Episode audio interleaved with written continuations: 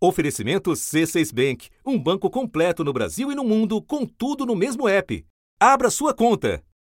U.S. senators are very close to reaching a deal on legislation to sanction Russia over its. Россия внимательно изучит ответы США и НАТО на свои предложения. Crisis enters another week with yet more troops and armament. If Putin makes this choice, Russia will pay a heavy price. Ukrainian President Volodymyr Zelensky says that panicked statements about an imminent war with Russia is causing economic harm to his country.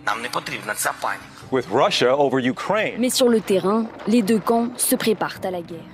Há quase três meses, uma faixa de 1.900 quilômetros de terra, situada entre dois grandes países, é destaque no noticiário internacional. Ali se concentra um número crescente de soldados. Desde abril do ano passado que a Rússia tem deslocado tropas para perto da fronteira com a Ucrânia. Mais recentemente, desde o final de novembro, o caldo começou a engrossar.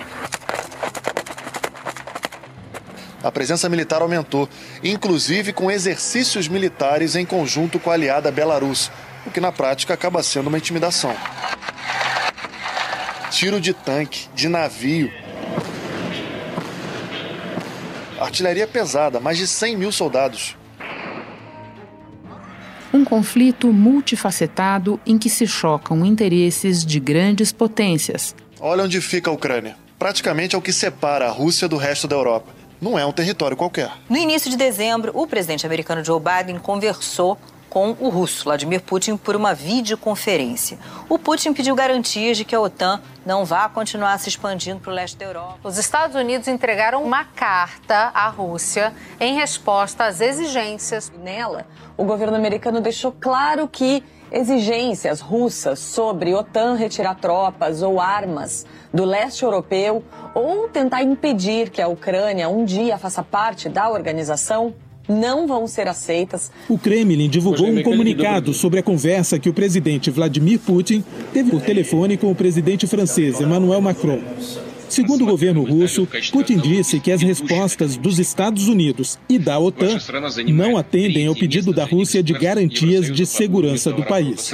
A China, que até então não tinha se manifestado, resolveu se posicionar a favor da Rússia. Os dois países, eles seguem mais a linha realista da política internacional da divisão do mundo em esferas de influência. São duas ditaduras que avaliam que ali no quintal deles quem manda são eles. Na visão russa, a Ucrânia, a Belarus, Geórgia são zonas de influência da Rússia. Nas mesas de negociação, as demandas russas permanecem as mesmas e as ameaças, especialmente americanas, também caso haja uma invasão. Líderes do Comitê de Relações Exteriores do Senado americano estão preparados a aprovar uma série de sanções contra a Rússia. A União Europeia também ensaia medidas contra Moscou, mas até o momento não há consenso entre os líderes do bloco. Ainda precisam alinhar posições e interesses. Os Estados Unidos também estão trabalhando com a União Europeia e a Alemanha para buscar alternativas para o abastecimento de gás natural no continente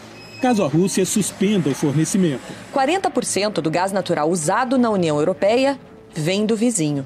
Sem ele, milhões de europeus poderiam ficar no escuro e no frio em pleno inverno. A OTAN diz que vai continuar ajudando o governo ucraniano a se defender com equipamentos e treinamento militar. Representantes dos Estados Unidos e da Rússia trocaram acusações na reunião do Conselho de Segurança das Nações Unidas. A embaixadora americana na Organização das Nações Unidas, Linda Thomas Greenfield, afirmou que a segurança de toda a Europa está ameaçada. O embaixador russo disse que o plano do Ocidente é enfraquecer a Rússia e acirrar a tensão na região.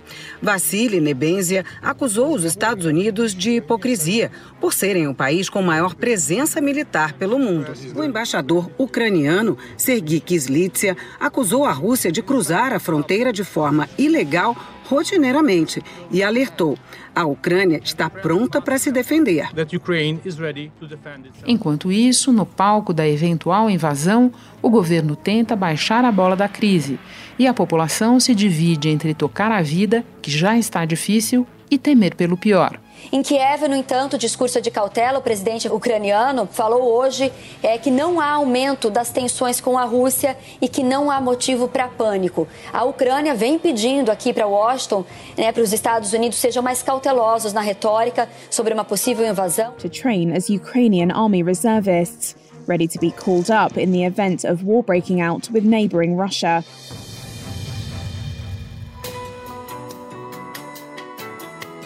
Da redação do G1. Eu sou Renata Loprete e o assunto hoje é a Ucrânia à espera dos russos. O que o correspondente Pedro Vedova, enviado especial da TV Globo, está vendo e ouvindo nas ruas de Kiev. Terça-feira, 1 de fevereiro. Pedro, além do frio congelante, o que você encontrou em Kiev? Olha, eu vejo uma população que está vivendo a vida normalmente. É, claro que há um ar de preocupação, mas você vê pessoas cortando cabelo, turista tirando selfie, gente indo para discoteca. É, não é uma negligência, mas um estado de resiliência com tudo que está acontecendo. É uma guerra que já dura oito anos, né? Então eles estão é, acostumados com essa sensação de se sentir ameaçados de alguma forma vão ficando mais cascudos. Só que a gente está falando de Kiev, né, que é um pouco diferente da situação do leste da Ucrânia, que é onde você vê de fato um conflito acontecendo. 20 navios de guerra russos estão fazendo treinamento de tiros em alvos aéreos no Mar Negro. Carros blindados e outros veículos do exército estão sendo levados para Belarus, ao norte da Ucrânia. O presidente de Belarus, Alexander Lukashenko, disse hoje que seu país vai permanecer numa frente unida com a Rússia, em qualquer cenário. Eu ouço a tua descrição e me lembro de uma reportagem publicada no início do ano pela revista The Atlantic. A autora, a jornalista Anne Appleblom, escreveu que os ucranianos em Kiev manifestavam um certo senso de realidade. Como assim? Diante da ameaça, eles se perguntavam se os russos iriam chegar antes ou depois das férias de inverno, se eles deveriam mudar as datas de viagem. Ou seja, um pouco uma coisa de tocar a vida sem talvez levar exageradamente a sério o noticiário. Você sentiu isso? Eu acho que sim, porque, por exemplo, eu estava numa praça, aí olhei para uma menina assim mais jovem, era uma universitária, é um aspecto assim frágil, e ela estava contando, ah não, que eu já pensei que se tiver uma invasão eu vou ficar dois meses escondida na minha casa de campo na montanha e nunca peguei em armas, mas considero é, aprender para poder me defender se for necessário. I have no idea. So obviously, it would it might be safer to go somewhere to the western parts of Ukraine, somewhere to the mountains. A sensação, Renata, é que quando a gente encosta nessas pessoas para elas falarem, tem um, um extravasamento porque é um repórter que faz perguntas. Isso não é normal que uma pessoa tope com alguém na rua e pergunta pergunte como que ela se sente. E aí tem o faísca que sai. É lógico que não é uma irritação comigo, é uma irritação com a situação, mas é um, lugar de valentia também. É, eu acho que isso tem a ver com coisas que eles vêm falar, enfim, é, o apoio do Ocidente, tem também essa percepção de que eles não acham que vá acontecer essa invasão, pelo menos as pessoas com quem eu conversei e a mídia que eu tenho acompanhado daqui também é, porque os russos também não querem isso. Apesar de toda a movimentação militar, o ministro das Relações Exteriores da Rússia declarou nesta sexta-feira que o país não quer guerras, mas que também não permitirá que seus interesses sejam ignorados. Tem pesquisas consistentes que mostram que 80% da população russa quer ter relação amigável com a Ucrânia. Eles são países irmãos. Então, um banho de sangue, que seria inevitável numa guerra como essa, porque o exército ucraniano não é bobo, é, não seria tolerado pela população russa e o Kremlin sabe disso. Por isso que, mal ou bem, eles se colocam no próprio beco sem saída de propor essa situação. E aí falei com outras pessoas também, teve um, um professor escocês que escolheu viver a vida em Kiev, ele falou, o que, que vai acontecer é, com a gente se, se recusar a ser colonizado? O que, que vai acontecer com o nosso dinheiro? Vai se desvalorizar? Vai ter uma destruição econômica, baixa de civis? Eu, como estrangeiro, tenho passaporte, vou me embora.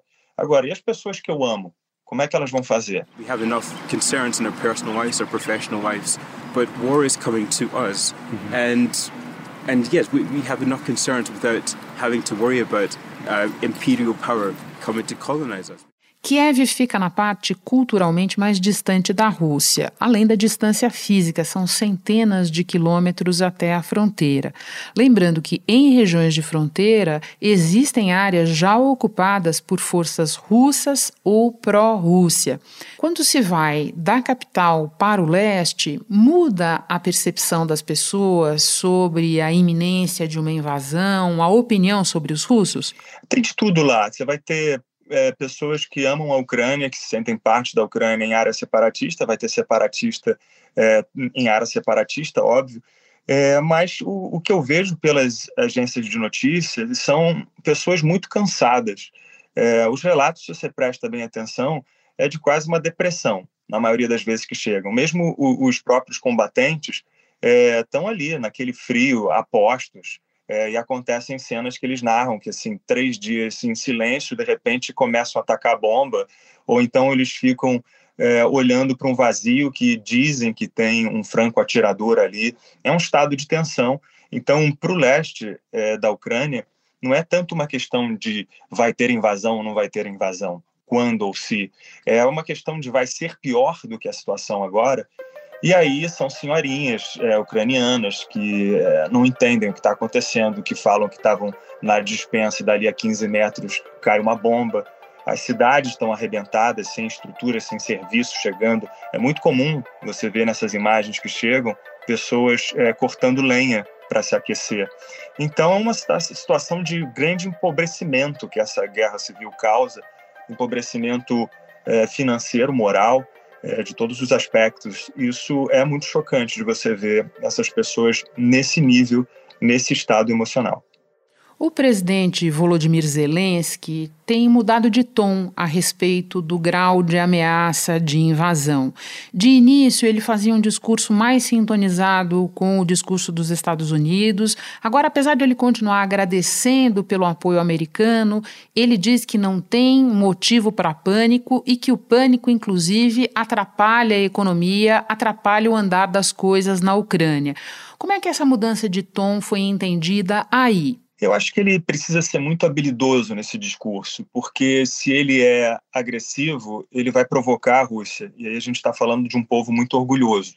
Por outro lado, a gente conhece, todo mundo já ouviu aquela história da estratégia do bom e do mal policial. Então, nesse sentido, quem está é, latindo para os russos, vamos dizer assim, é a OTAN, são os países aliados como um todo. A OTAN foi criada durante a Guerra Fria, em 1949, na capital dos Estados Unidos, Washington. Com o fim da União Soviética, em 1991, a OTAN passou a trabalhar mais para garantir os interesses econômicos e políticos dos países que fazem parte da aliança. É aí que entra a Ucrânia.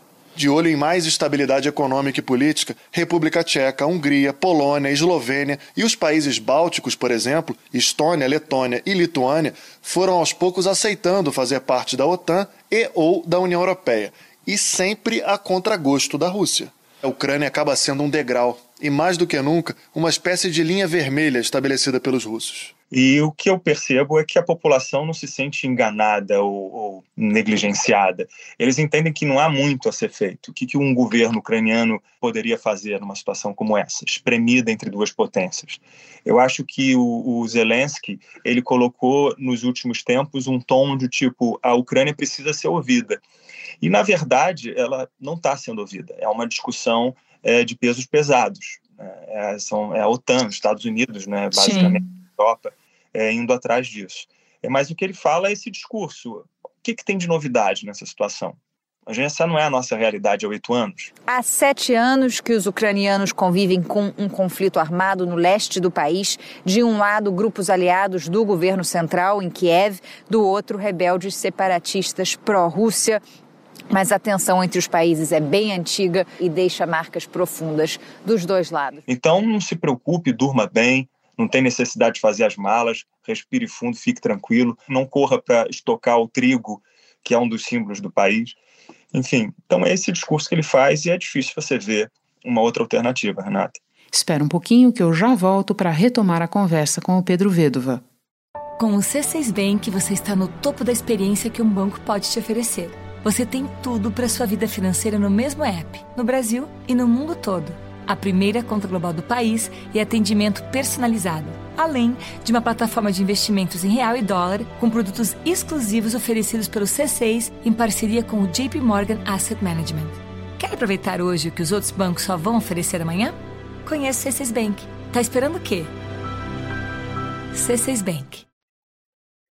Ainda sobre o Zelensky, ele foi eleito em 2019 com algo como 70% dos votos e hoje convive com uma aprovação na casa dos 30%.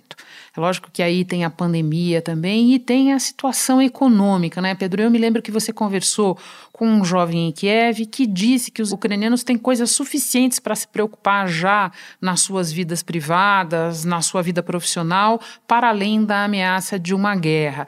Pode nos lembrar os problemas com que a população convive, especialmente na economia, inflação e o que mais tem nesse mix? A economia ela não é uma ciência exata por causa desse grau de imprevisibilidade. Então, quando a gente vê um, um, conflito como esse, é difícil você ter certeza do que, que vão ser as repercussões. Aí você olha para a Bolsa de Valores, por exemplo, os Estados Unidos vão e dão um alerta para você não viajar aqui para a Ucrânia. Isso, é, não só por essa declaração, mas por todos os outros fatores, já tem uma queda em ações setoriais, ações de viagens, de lazer na Europa como um todo. Quer dizer, a Rússia fornece um terço do gás da Europa e uma das principais rotas do oleoduto é a Ucrânia. Então, eles ficam nessa insegurança energética, isso afeta também o preço é, de energia que já está é, combatido por causa da pandemia mesmo, né, com a, o reaquecimento da economia. Então, a Rússia e a Ucrânia, elas exportam juntas é, 29% do trigo do mundo inteiro, e grande parte dessa área cultivada da Ucrânia é nas regiões mais expostas à invasão. Quer dizer, então isso afeta frontalmente a economia uh, ucraniana, que já está muito empobrecida. Parte dessa situação toda, o alinhamento que se deu àquela revolta na praça em 2014. O clima na fronteira é tenso, pelo menos desde 2014.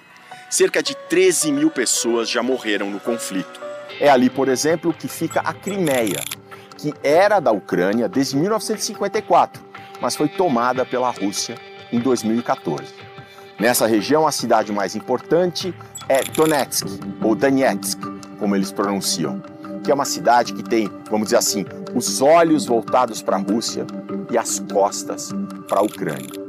Quanto mais perto a gente chega da fronteira, maior é a atividade militar, ou melhor, paramilitar, dentro do território ucraniano só que a favor da Rússia. Ela tem a ver com esse desejo de mudar, né, de você não acreditar que com o Ocidente você vai ter menos oligarcas, aquelas famílias que têm o controle do poder, do mercado. É, até houve, depois dessa aproximação com o Ocidente, alguma, algum sucesso em reformas no setor bancário, de gás, em termos de quebra de monopólio, mas ainda está muito atrás. Esse governo ucraniano não tem capacidade de combater a corrupção da maneira como os ucranianos desejam. O Zelensky é um comediante e ele é, se lançou na, na política ucraniana a partir de uma repetição de um personagem que ele interpretou, que era um homem que, por acaso, era eleito presidente como uma pessoa que ia combater esses oligarcas, essas famílias detentoras do poder. E aí acabou que é, isso se confundiu com a própria imagem dele e ele assumiu o poder. E teve um, um pouco de dificuldade de botar em prática esse personagem, é, que ele está muito espremido. Eu conversei com um antropólogo, é, cientista político e econômico também, ele estava explicando que, na visão dele, toda vez que o Zelensky começa a, a, fazer alguma coisa que vai contra esses poderosos, você já vai ter uma campanha contra ele forte na mídia como um todo, que eles são detentores é, dos principais canais. Então, é, ele tem dificuldade de transitar nesse mundo. Agora, o, outros analistas falam que era importante para que a Ucrânia se desenvolvesse que o caminho fosse, por exemplo, pela União Europeia e não pela OTAN, quer dizer, um caminho mais econômico, como se houvesse assim uma espécie de plano estilo estilo plano Marshall para fortalecer a economia ucraniana, para que impusesse reformas é, estruturais para você ter um combate à corrupção, mais eficiência nos mercados. Eu te perguntei sobre o que as pessoas em Kiev pensam dos russos e agora eu te pergunto qual é a visão delas em relação aos Estados Unidos, aos países europeus que de alguma maneira têm o seu papel nessa crise. O que elas pensam em relação ao chamado Ocidente, Pedro? Tem um cartoon que é com base numa frase de um de um analista na, na, na, político, que coloca o Putin com uma bazuca apontada para o pé dele.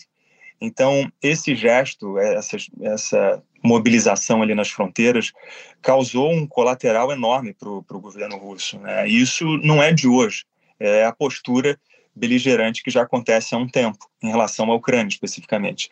Antes dessa revolta, em 2014, é, os números mostravam 12% dos ucranianos que queriam se juntar à OTAN, e agora é muito mais do que a metade. Então, olha o efeito que isso tem, é, essa postura russa tem em relação aos ucranianos, é, que se sentiam e sentem, sim, é, como parte da cultura eslava. Né? O território onde hoje é a Ucrânia foi parte do Império Russo. Mais tarde, em 1919, a Ucrânia ganhou esse nome e virou uma das repúblicas da União Soviética. Com o colapso do bloco, o país se tornou independente no início dos anos 90.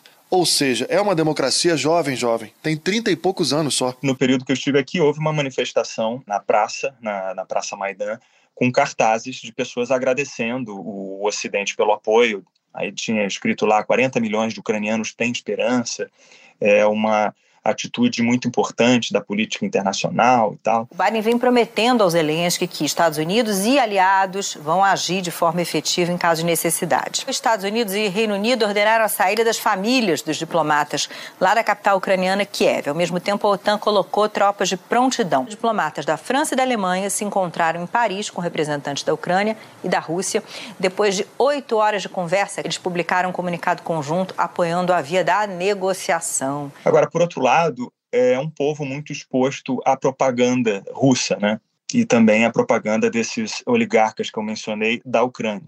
Então, a desinformação circula muito forte por aqui. Você vai ter aquelas brigas do, do Zap. No caso aqui, se eu não me engano, o preferencial deles é o Telegram, mas que a gente já está acostumando né, no Brasil, é, se acostumando a ver. Aqueles parentes que ficam colocando é, notícias falsas e tal.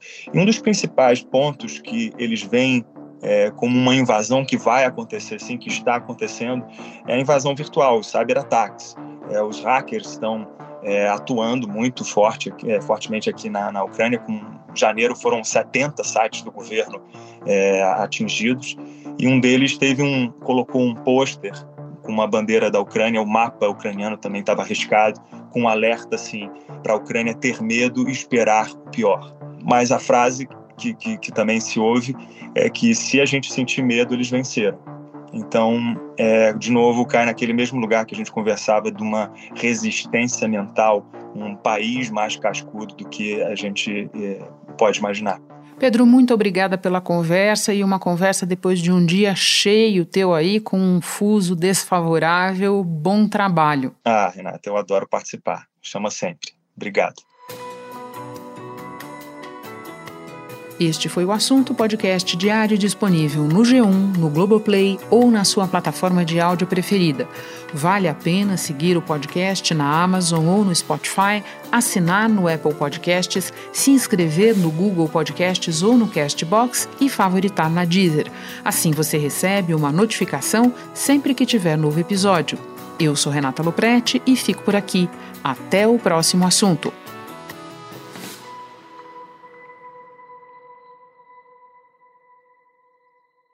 Você no topo da experiência financeira que um banco pode oferecer. Escolha um banco completo no Brasil e em qualquer lugar do mundo. Abra sua conta no C6 Bank.